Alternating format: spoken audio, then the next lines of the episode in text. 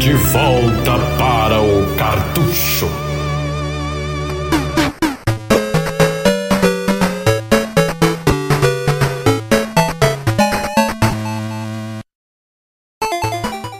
De volta pro cartucho para falar de um dos melhores jogos de Sonic e a melhor trilha. Pronto, falei já. A melhor trilha de Sonic, a mais bem composta, melhores composições de Sonic. Não, não, não, não adianta argumentar. É, é a nossa vez de falar. A melhor trilha, um dos melhores jogos de Sonic. Sonic 1 para Master System. Com a palavra André. Trilha sonora de quem? De quem? De quem? De quem? De quem? Raimundo Donato. Raimundo Donato.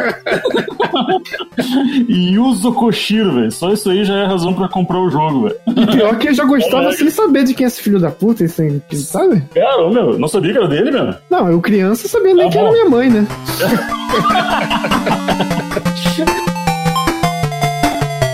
Ô, mas se tu já sabia que Sonic 1 do Master veio depois do Mega, tem um favorecido, porque até hoje tem gente que, não, que acha Uhum, que o do uhum. Master veio antes, tá ligado? Foi um, uma bolachinha jogada pros donos de atrasadinhos de Master System. Isso. Cara, ah, muita coisa pra ser dita, né, meu? Ah, primeiramente, o jogo é de 91, Uhum. e ele era aquele momento que nós comentamos, né, que os programadores já sabiam usar o Master System super bem, né?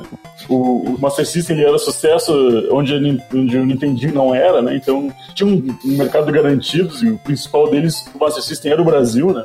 Uhum. E, e assim como o Greg, ele, ele foi bastante nostálgico quando a gente fez o Yoshi Island, né? Eu, eu acho que aquele carinho que tu tem por aquele jogo, eu tenho por esse. Ele não é o meu preferido de Master System ou algo assim, mas ele é um dos, né? E ele é ótimo, cara. Inclusive, eu digo assim que eu aprendi a gostar de videogame por causa desse jogo, eu diria. assim. Cara, pra mim, assim, só de ser falado, tá de, de ir lá em cima no meu escritório, desenterrar meu Master System, que eu tenho um deles, tem o Sonic, esse Sonic na memória, só pra jogar. Eu, eu já começo com outra polêmica que o Greg falou. Eu gosto mais do Sonic 1 do Master do que do Mega, tá ligado? Eu posso dizer já, já por quê, por que eu acho isso, eu, eu pessoalmente. Não, ele não tem o design por louca de sair correndo, de querer mostrar que tem velocidade no, no console, tá? Ele é cadenciado, como no né, provavelmente é uma. A coisa que não dá pra fazer muito bem no Master, então você tem um personagem, ele se assemelha muito mais ao, ao que seria um jogo mais tradicional de Mario ou Alex Kidd em, em termos de exploração e cadência do que o Sonic Sonic mesmo do Mega Drive. E isso me agrada muito porque dá pra degustar direito a fase e cenários e tal. Sim, cara, tem tanta coisa pra ser dito. Tipo, essa música que vocês estão ouvindo agora, né, meu? É, é pra 100% das pessoas ouvintes, ela é a melhor música do jogo, né? O Yuzo Koshiro tava absolutamente inspirado. A gente ainda vai falar dessa música mais pra frente. Mas daí lembrando algumas coisas que é, provavelmente todo mundo sabe, cara, mas ele, como o Greg já falou, ele não é um port da versão de Mega pra 8 bits, ele é um jogo totalmente novo. Então, ele foi feito dentro do. vendo os limites do Master System. Isso é uma coisa incrível, sabe? É que nem que a gente falou que os Mortal Kombat do Master System são uma merda, porque eles tentam botar no Master System algo que não é feito pra eles, sabe? Não aconteceu aqui. Eles viram o Master System, nossa, vamos fazer um Master, vamos fazer um jogo. Já olha, tu, tu- no- o, a trilha sonora do Mega Drive é do. ah, puta que pariu, é, agora do, é do Nakamura. É, engano. Yuji Naka, não é. Qual o nome? Que vergonha, cara. Eu fiz um artigo sobre. Masato Nakamura. Isso, olha, eu acertei, cara. Nakamura, Masato Nakamura, que é uma trilha incrível, né? O Greg, o Greg gosta de uma polêmica e já disse que é melhor. Eu, eu acho as duas ótimas. E Eu gosto da do. Isso, né? É, eu gosto da do 1, a do 1, a do 1 do Master e do 2 do Mega Drive. E para aí. Se tu disser que tu não gosta do Mega, eu não acredito em ti, querido. tá louco?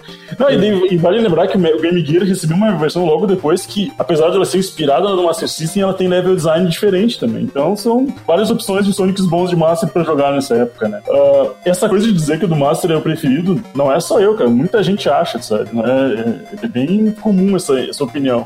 O do Mega trouxe aquela revolução pro mundo do videogame com uma jogabilidade e física nunca vista num jogo, né? Que não conseguiu ser transportado pro Master System. Claro que não, o Master System tinha suas limitações, não tinha o Blast Process do Mega Drive. Mas como o Greg falou, ele foi ver, ele foi feito, cara, redondinho, meu. Inclusive, essa coisa que o Greg falou de, de não sair correndo que nem um louco, foi aproveitado aqui. Então, ao contrário do Mega Drive, em que as esmeraldas estão dentro das fases, fases no Master System elas estão escondidas nos levels. Então, existe uma exploração no Master que não existe no Mega. Eu achei isso do caramba, sabe? E vale lembrar, né, que muita gente. Então, tá, então não, o, o, o Sonic não apareceu primeiro no Master System, apareceu no, no Mega. Não, a primeira aparição do Sonic foi num, num arcade da SEGA chamado Red Mobile, um jogo de corrida que o Sonic é, é um chaveiro do carro. Não sei se você lembra disso, cara. Uhum. Tá Esse jogo acabou recebendo depois uma versão pro, pro Saturno, bem arcade perfect, com mais um monte extra, chamado Big Racer e tal. Talvez a gente ainda fale dele um dia, né?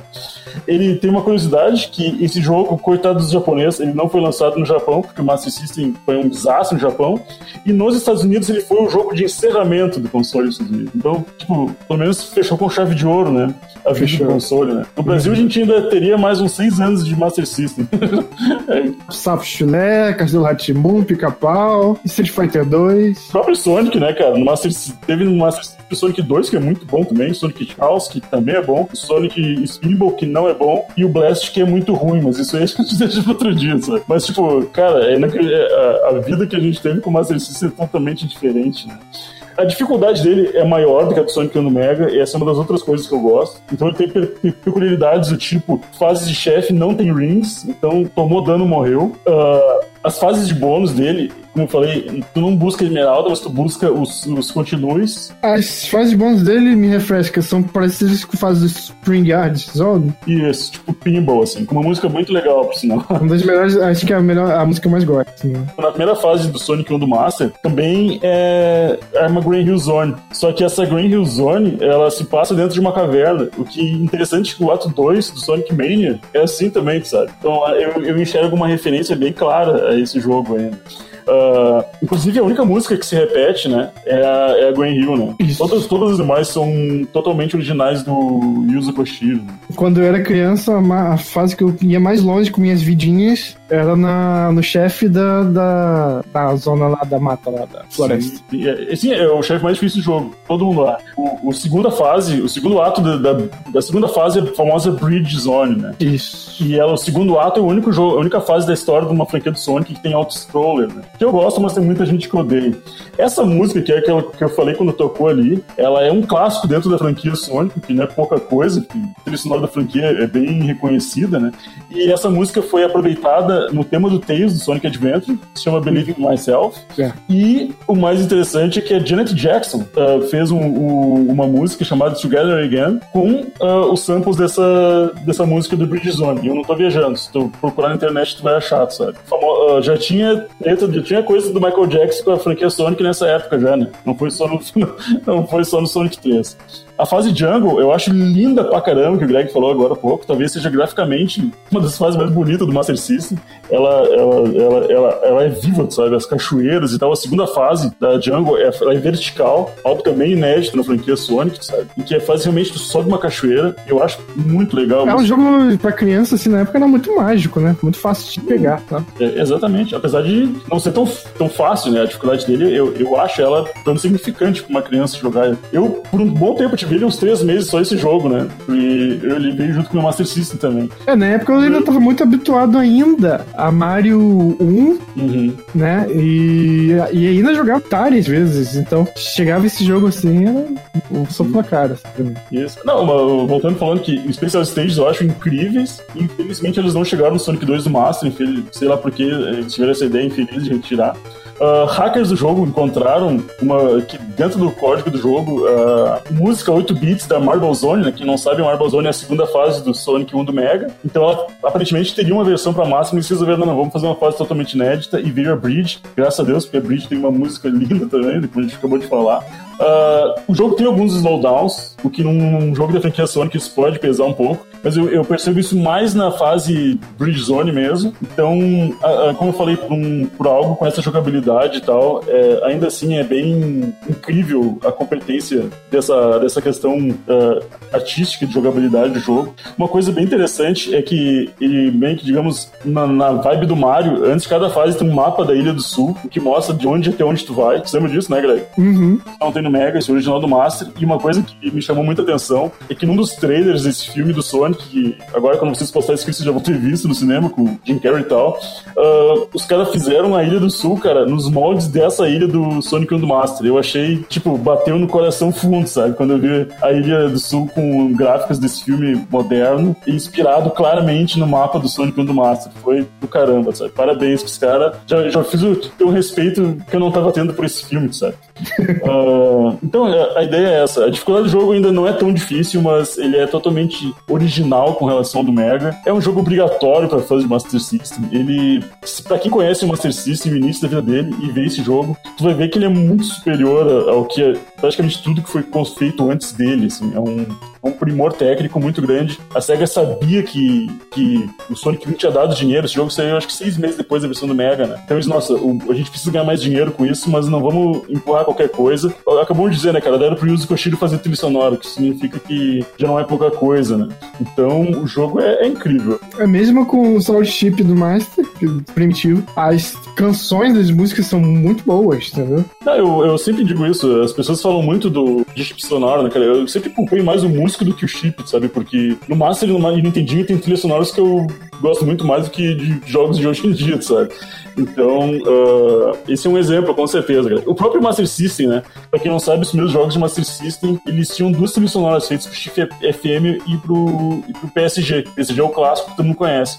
O FM ficou restrito ao Japão e é só os primeiros jogos, por quê? Porque só os primeiros jogos saíram no Japão, né? Então os seguintes nem tiveram essa versão. É, tinha um módulo, né? FM. Isso. E o, o compositor fazia as músicas duas vezes, literalmente. Isso. E o que acontece, cara? Mesmo lá, onde tinha esse lance do chip FM, que é infinitamente superior, o Greg que entende mais de música e poderia explicar pra vocês um dia. Nessas, nessas versões, cara, eu ainda, na maioria delas, eu gosto do PSG. São um ou dois casos que eu prefiro a versão FM. É, o FM ele tem um approach muito parecido com o MIDI, a sonoridade dele. Sim, ele, ele dá muito mais liberdade pro compositor, né, Greg? É, e é mais claro, isso é uma bateria, isso uhum. é baixo, isso é, né? Sim. Ah, essas PSG não, é, segue mais o tradicional. É, isso é, isso aqui é um som de videogame, não, não é um baixo, não, não quer imitar um violão, nada. Isso aqui é um som próprio. Né? Isso. Né? O videogame não é mais puro videogame.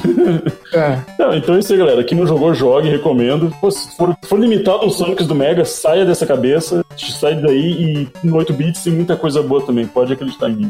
Ó, pra mim, esse jogo ele é a cara de uma coisa que eu tive um pouco mais pra também, que também veio na memória. Hum. Que se chama uma coisa. Uma coisa daqui do Brasil. Hum. Se chama Master System Compact. É verdade. Ele, ele praticamente foi. Pô, é, ele é a terceira versão de, de, de Master System, né? O primeiro Conex Kit na memória, e o é. terceiro, que é o Compact, que foi aquela coisa bem da SEGA de, de, de tipo, da Tectoy, de querer baixar os custos ao máximo para deixar o Master System competitivo. E, pô, foi maravilhoso botar isso aí na memória. Né? E tudo que você tinha de. pra poder sintonizar era uma anteninha de rádio. E uhum. tinha cabo nenhum. tive essa coisa. E, uh, isso aí é, é, é exclusivo nosso, né, cara? Isso foi engenharia da Tectoy mesmo, na época que eles. Uhum, os gregos devem ficar doidos quando eu mostro. Cara, mas existe um, jogo, um videogame com cara do Brasil enorme, sabe?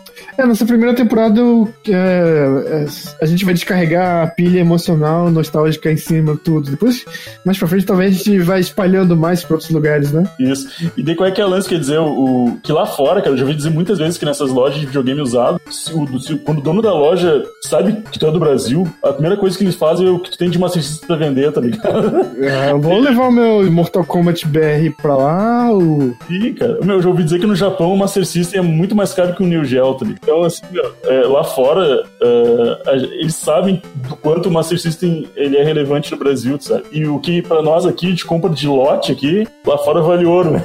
Então, é bom, é bom saber isso aí. Ah, isso que eu gosto de, de, de, de gostar de jogos, é que eu não tenho aversão a nenhum console, cada um olha com um carinho diferente, assim. Os que não tem jogos muito bons, ao invés de olhar com essa porra é uma merda, eu olho com um olhar de. É curioso, deixa eu ver então é, como que essa ruindade se comporta. Eu fico mais curioso do que com raiva assim, de jogos, tá? Então eu tenho carinho por todos os consoles. Essa coisa, o que eu mais gosto desse quadro do cartucho, né, cara? Parece que é o último episódio, né?